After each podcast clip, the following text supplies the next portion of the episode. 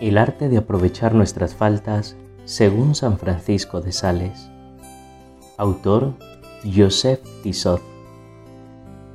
Capítulo 3. No debemos desanimarnos a la vista de nuestras faltas. Punto a meditar en el día de hoy. No desesperéis nunca. Un piadoso sacerdote hacía unos días de retiro bajo la dirección del padre Rotán. Durante esos días, éste fue llamado urgentemente a Roma, donde fue elegido general de la Compañía de Jesús. Cuando ya se había despedido de todos y a punto de marchar, se volvió atrás y entrando donde estaba el ejercitante le dijo, Señor cura, se me había olvidado hacerle una recomendación muy importante. Suceda lo que suceda, no os desaniméis jamás, jamás. Palabras de oro. Habría que hacer esta misma recomendación a muchas almas. San Juan Crisóstomo no se cansaba de repetirlas. No desesperéis nunca. Os lo diré en todos mis cursos en todas mis conversaciones, y si me hacéis caso, sanaréis. Nuestra salvación tiene dos enemigos mortales, la presunción en la inocencia y la desesperación después de las caídas. Este segundo es como mucho el más terrible. Efectivamente en la esperanza somos salvos, dice San Pablo. Esta virtud es como una fuerte cadena que baja del cielo y ata nuestras almas.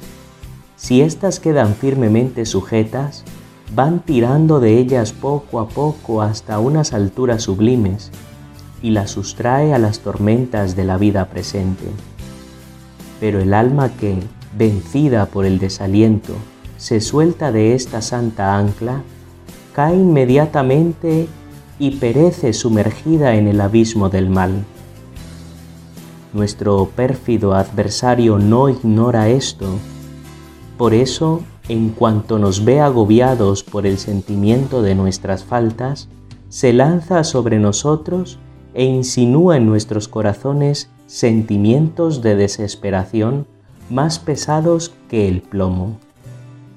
Si les damos acogida, ese mismo peso nos arrastra, nos soltamos de la cadena que nos sujetaba y rodamos hasta el fondo del abismo. La experiencia confirma demasiado estas últimas palabras. La inmensa mayoría de las caídas no reparadas que han sido causa de escándalo en la Iglesia y la mayor parte de aquellas que únicamente los ángeles de paz conocen y lloran, proceden del desaliento. Sin él, con un arrepentimiento confiado, nada se habría perdido. Pero después de una falta que en muchos casos no pasaba de ser una sorpresa, el demonio de la desesperación se insinuó en el alma desconcertada y esgrimiendo argumentos a cual más desalentador, concluía por conseguir que brotara el pensamiento aplastante de Caín. Mi iniquidad es demasiado grande para que merezca perdón.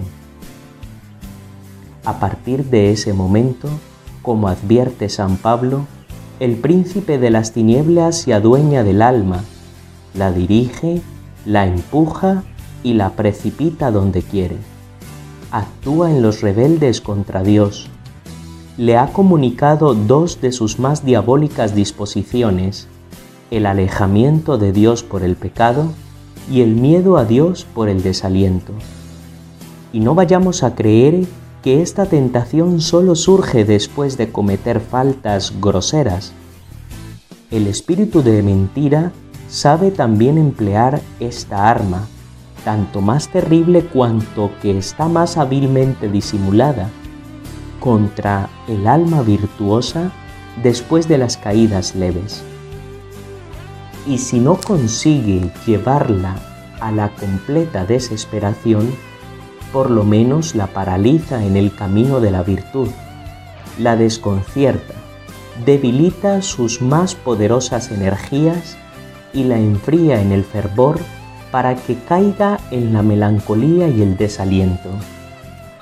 De esta manera todo se le hace cuesta arriba, no pone ya cuidado en reparar sus faltas y esto produce la verdadera tibieza, con sus daños casi irreparables.